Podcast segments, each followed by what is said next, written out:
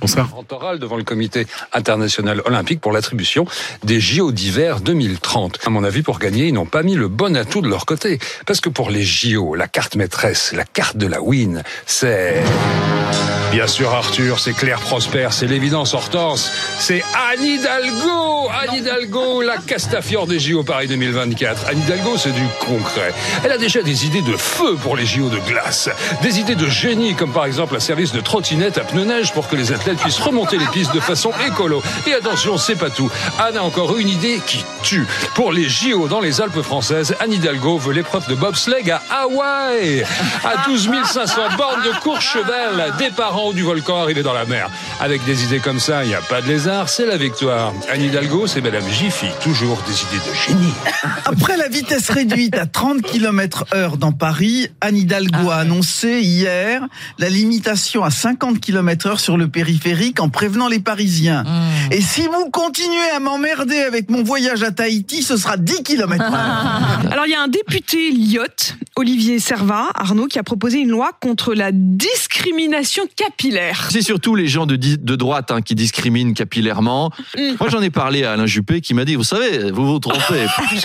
pendant, pendant longtemps, j'ai porté une crinière flamboyante euh, qui m'a aidé à séduire les femmes. Car j'aime les femmes, j'aime le Ah corps bon des femmes. Je le dis dans mon livre, Madame de Malherbe. Eh bien, pendant longtemps, elles se sont battues pour admirer ma queue de cheval. euh, 50, 54 cm quand même. Hein. Le temps passant, bah, j'ai perdu mes tifs et on m'a dit que ça me faisait une tête de gland. Mais les, les femmes l'ont embrassé quand même. Vous savez, comme Laurent Blanc avec Fabien Barthez. Dimanche, mon père a été élu président de l'Argentine. Je vous prierai donc de ne plus m'appeler Gaspard, mais Il Dauphine. Je sais pas si vous avez d'ailleurs la même vie amoureuse que, que lui, mais il se dit instructeur de néo-tantra, c'est-à-dire qu'il serait capable de rester trois mois sans éjaculer. Encore une citation. hein. Vous vous rendez compte, mon héros, mon père, ce héros de la couille réfractaire. Vous y arrivez, vous, à vous retenir aussi longtemps? Écoutez, non, mais, euh, vous voulez pas qu'on vous laisse entre vous? j'ai jamais, j'ai jamais essayé. Trois mois, euh, sur trois minutes, oui, j'y arrive quand je me concentre, mais trois mois. euh, mais bon, s'il arrive vraiment à se retenir trois mois, je plains la nana qui vient voir papa à J plus trois mois. hein. Ah bah non, à mon avis, tu vois, elle doit pas être compliquée à repérer. Hein. C'est celle qui monte dans son bureau habillée dans l'imperméable. L'Argentine, réputée pour abriter les anciens SS, là je peux me lâcher sans craindre les médias argentins, parce qu'avant qu'ils arrivent à prononcer mon nom en espagnol, j'ai de la marge. Argentina es el EHPAD de los viejos SS.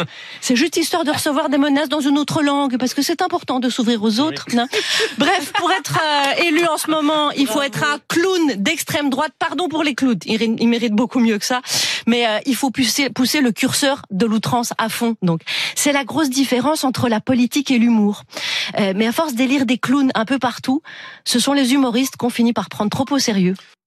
Vous avez reconnu évidemment Charline Van Ecker, avant elle, Van Honecker, je suis pas argentin, mais moi aussi j'ai du mal à le dire parfois. Gaspard Proust, Arnaud Demanche, euh, Roselyne Bachelot, oui aussi, et Daniel Morin, c'était euh, nos choix pour euh, ce soir de ce qui vous a sûrement fait rire ce matin sur les différentes radios Europe 1, RTL, RMC et France Inter. Nous accueillons maintenant sur le plateau de BFM TV Alexandre Arcadi, réalisateur. Son film Le Petit Blond de la Casbah est sorti le 15 novembre dernier et toujours dans les salles de cinéma. On en dira quelques mots tout à l'heure. Merci d'être ici, Alexandre plaisir. Arcadi. Et je vous présente Alexis Isard, qui est député Renaissance de l'Essonne. Avec vous, on va aborder euh, un sujet important, évidemment, en ce moment. On en parle beaucoup, la beauté de l'antisémitisme. Et il se trouve que ce matin, chez nos confrères de France Inter, Arthur était invité de Sonia De Villers. Ouais, L'animateur Arthur qui s'étonne du manque de mobilisation en hommage aux, victimes françaises. Euh, on rappelle ces chiffres. Le 7 octobre dernier, euh, 40 Français ont été tués. Et d'après Elisabeth Borne, 8 sont toujours portés disparus, certainement otages euh, du Hamas. Arthur donc s'étonne du manque de mobilisation pour ces 48 victimes françaises tuées ou otages. On, on écoute son, son coup de gueule ce matin sur France Inter. Il y a 40 de nos compatriotes qui sont morts, qui sont français. Ça fait quoi Un mois et demi? On leur a rendu un quelconque hommage? Il a fallu attendre 42 jours pour que le Parisien fasse la une, avec les visages de ces Français qui ont été enlevés. Moi, j'ai grandi, on a tous vu les JT avec les noms qui démarraient aujourd'hui, ça fait tant de jours que tel journaliste est en otage. On n'en parle pas de ces 40 compatriotes Il y a 8 Français, juifs aussi, mais Français d'abord, qui sont retenus otages. On fait qu'est-ce qui se passe là? C'est quoi ce silence? On n'en parle pas, on les considère pas. Pourquoi? Parce qu'ils sont juifs avant d'être français? Non, ils sont français. S'il y avait eu 40 Français assassinés, massacrés à Londres, avec des Français otages à Londres, on en parlerait ou on n'en parlerait pas, à votre avis, Sonia? Il y a un vrai problème. Arthur, très courageux, il faut le dire, ce matin euh, sur France Inter. Vous êtes d'accord avec lui, Alexandre Arcadi? Écoutez, euh, il y a quelques semaines, vous m'aviez invité pour parler de l'actualité. Je vous avais écrit une lettre en disant que c'était pas ma place, c'est à d'autres de parler de l'antisémitisme et de cette montée absolument incroyable. On avait lu un court extrait. Exactement. Et, et- et aujourd'hui, je pense qu'il a raison, comme Franck Tapiro a raison. C'est-à-dire qu'aujourd'hui, il faut prendre la parole, il faut être devant, il faut dire, il faut s'exprimer. Il faut s'exprimer et dire on n'a pas peur et on va utiliser les mots qu'il faut pour expliquer pour combattre et pour aller de l'avant. Parce que c'est plus possible. On ne peut pas vivre dans un pays on est citoyen français dans de la et c'est absolument intenable qu'Arthur soit obligé d'être euh, sécurisé par exemple. Sous protection. sous protection c'est intenable c'est pas possible. Et ça représente qui? Un groupe, un, une- un groupe minuscule d'agitateurs qui agissent sur les réseaux, qui font peur parce que la majorité des gens ne sont pas antisémites en France. Moi, je le sais. Je viens de faire un film. On vient d'en parler, Le Petit Blond de la Casbah, qui raconte mon enfance en Algérie. Une enfance euh, dans le vivre ensemble tout à fait naturel. Euh, Juifs, arabes, chrétiens, on était dans, cette, dans ce même immeuble, dans une, dans une ville lumineuse, extraordinaire. Aujourd'hui, où est-il ce vivre ensemble? Il est cloisonné.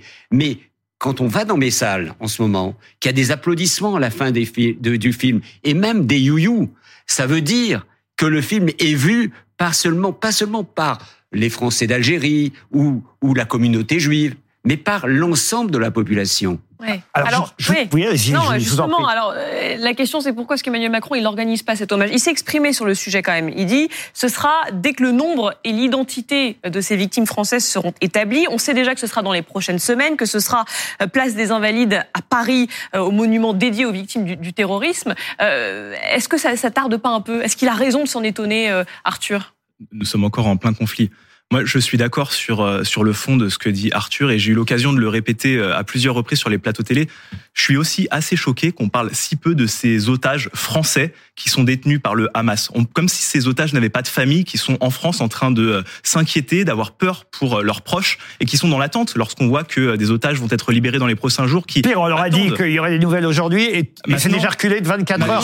C'est terrible. J'ai quand même été rassuré quand j'ai quand j'ai marché contre l'antisémitisme où j'ai vu que beaucoup de Français de toute confession, de partout, étaient venus pour euh, dire non, pour dire stop et dire qu'ils le 180 000 conso- en France. Exactement. Et ça, ça m'a en quelque sorte rassuré. Maintenant, sur euh, sur l'hommage national que vous demandez, évidemment, le président de la République l'a dit. Il y aura un hommage national. Mais attendons de savoir où sont ces neuf Français qui sont encore présumés otages. Je tiens à le rappeler. Où, où nous, les- ces huit Français qui sont encore présumés otages, nous ne savons pas où ils sont, nous ne savons pas s'ils sont encore en vie. Et pour ces personnes-là, pour les familles qui attendent, nous devons attendre de les récupérer.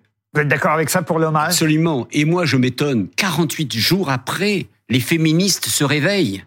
On commence à parler des viols de ces femmes juives en Israël. Très très peu. Hein non, on commence, alors, hein, on commence à en parler. Du- on du bout des commence lèvres, à hein. en parler hein, du bout des lèvres. C'est hallucinant ce qui s'est passé ce 7 octobre vis-à-vis des femmes. Mais les femmes du monde entier auraient dû se lever. Euh, vous vous souvenez de ce qui s'est passé avec l'Iran quand les, les jeunes filles ont retiré leur foulard? Alors certaines féministes ont coupé un bout de cheveux, pas devant, un derrière, hein, pour pas que ça gêne. Mais où sont-elles? Est-ce qu'elles ont parlé? Est-ce qu'on a parlé de ces, de ces, cette monstruosité qui s'est passée en Israël? Non, non. Ce dont on parle, c'est des bombardements de l'armée israélienne sur Gaza. Mais on ne parle pas des bombardements sur Israël. Tous les jours, Israël est bombardé. Vous savez combien de missiles les Israéliens reçoivent chaque jour sur leur territoire? Mais des milliers. Mais les Israéliens ont mis en place un système de défense ont mis des abris pour leurs citoyens. C'est pas le cas à Gaza. À Gaza, les, les, les Gazaouis, on dit quoi? On dit nous, on a construit des tunnels, mais c'est pour nous. Le- euh, les, les, les, les, les- les Palestiniens, c'est le problème euh, de l'ONU et des réfugiés, pas de nous. Mais dans quel monde on est? Et là, c'est un espèce de chantage abominable qu'ils font sur le sur les sur les otages. Mais c'est incroyable. Moi, je suis très pessimiste. Attendons demain de voir ces premiers otages sortir. Attendons demain. Pablo Piovivia. Oui, moi je, je, je suis complètement euh, d'accord avec vous. Euh, C'est vrai que cet hommage, euh, on l'attend et il est même, il est même à mon avis très nécessaire. Après, je comprends aussi la difficulté tant qu'il n'y a pas d'identité parfaite. Enfin, Respect pour les familles. Je je vais dire un truc horrible, mais il s'agirait pas d'en oublier et de d'imaginer qu'il y en a euh, qu'on a, enfin voilà, qui sont otages et en fait qui sont décédés, etc. Donc il y a aussi un temps en fait pour construire cet hommage. Après moi, ma ma ma pensée, elle va euh, au-delà de juste des les Français. Euh, le 7 octobre, euh, il y a euh, 1500, je sais plus exactement quels sont les chiffres. Plus de mais, 1400 en tout cas. Voilà, plus Plus de de 1500. plus de voilà 1500 euh, personnes qui sont qui sont décédées. Moi, je vous avoue que j'en ai un peu rien à foutre des nationalités. Euh, ils ont ils sont décédés parce qu'ils avaient été identifiés comme des Israéliens, euh, voire comme des Juifs. Non, comme des Juifs, Et- pas des exactement, Israéliens, des exactement. Non, mais je, je suis d'accord avec vous. Mais euh, donc comme des Juifs, euh, ils sont victimes de ça et c'est moi je, je qui en plus pour la, plupart France- étaient plutôt progressistes, Oui, Euh, bah, qui euh, la- la France- de- de- la de- France- on va dire de la gauche israélienne. Et, et favorable à la paix. Il y a, il y a une fameuse militante de paix qui accueillait beaucoup d'enfants palestiniens, qui a été, euh, qui a été une, la, une France, victimes. la France s'honorerait en fait à honorer tous ces morts euh, le, le, le 7 octobre au-delà de la des, des, des Non, mais la France, des- déjà, des va honorer ses et après il y a une autre chose il y a, il y a des Français aussi qui sont morts euh, sous les bombes euh, des, des israéliennes Euh, il y a notamment euh, deux enfants on en a parlé euh, Oui, sur dont, dont la mère est une terroriste, plateau. de, euh, qui qui étaient les enfants d'une terroriste. Je vois pas. Mais oui, mais ce c'est sont une, deux ça, enfants qui sont morts. Ce sont deux enfants qui sont morts, euh, palestiniens, enfin du- d'une mère, voilà, d'une mère Oui, une française. mère terroriste, identifiée comme terroriste. Bah oui, D'accord, mais ce sont des enfants, oui, ce sont des enfants, je pense qu'il faudrait aussi leur rendre hommage. Pas tout en même C'est temps. la guerre, c'est la guerre. Oui, mais on peut Hein, aussi rendre hommage à ces On, se souvient pas de Mossoul, on se souvient pas de des bombardements à Mossoul, des bombardements à Raqqa. Il y a eu des milliers de morts. C'était la guerre. Mhm. On se battait contre Daesh, qui était un fléau terrible. Mhm. Les Algériens se sont battus pendant pendant dix ans contre le GIA, ce qui était qui était à notre porte. Ils se sont battus, ils ont combattu, ils les ont ils les ont éliminés. Et heureusement, aujourd'hui, on, on est quoi? On est face à un État qui qui, qui se bat pour nous, pour notre liberté. 15 000 morts quand même à Gaza, dont plus de Exactement. 5 000 enfants. Important de le rappeler aussi. Juliette Briand. oui, Juliette. Il est très touchant, Arthur. Je le trouve très touchant parce que on le voit désarmé. En fait, moi, je, prends, je pense, euh, je veux parler à sa place, mais qu'il a pris un coup sur la tête véritablement le 7 octobre, ou plutôt le 8, plutôt le 8, parce qu'il a vu qu'il n'y avait pas tout le monde. Il manquait des gens, notamment à cette marche, contre- notamment à la première marche euh, en réponse aux attentats le 8, quand il avait dit où sont mes amis du showbiz? Où sont-ils? Et ensuite à la marche contre l'anti- l'antisémitisme, euh, où il manquait des gens aussi, notamment le président de la République.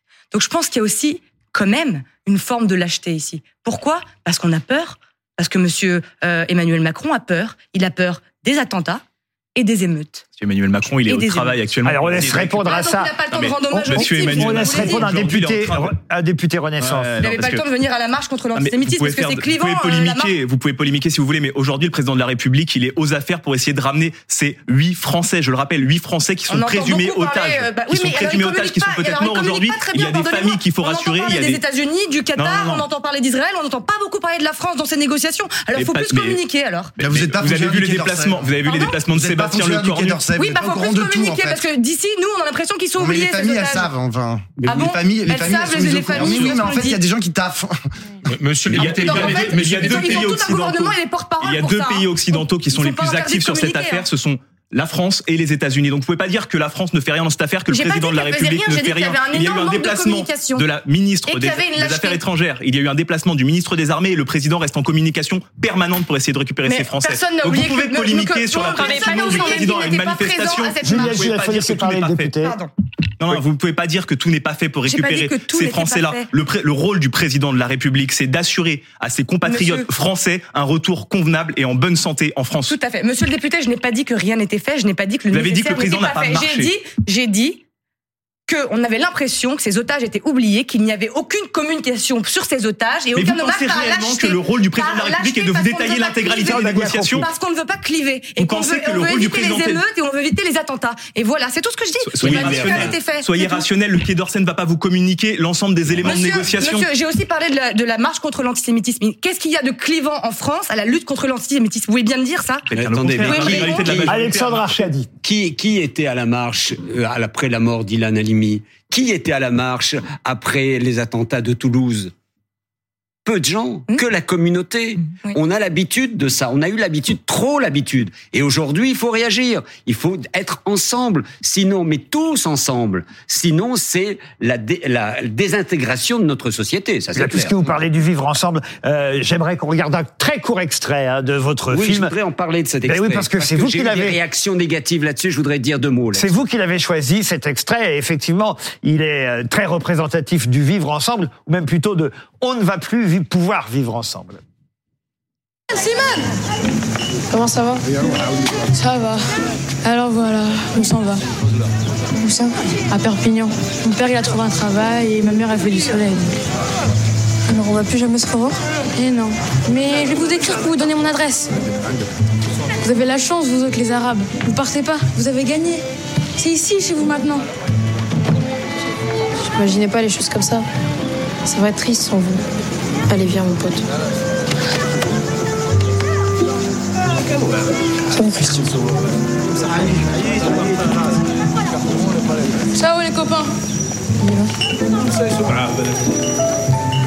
C'est le petit Léo Campion qui vous joue enfant hein, dans Oui, le oui. film. J'ai voulu montrer ce- cet extrait, vous montrer cet extrait parce qu'il y a des réactions très étranges.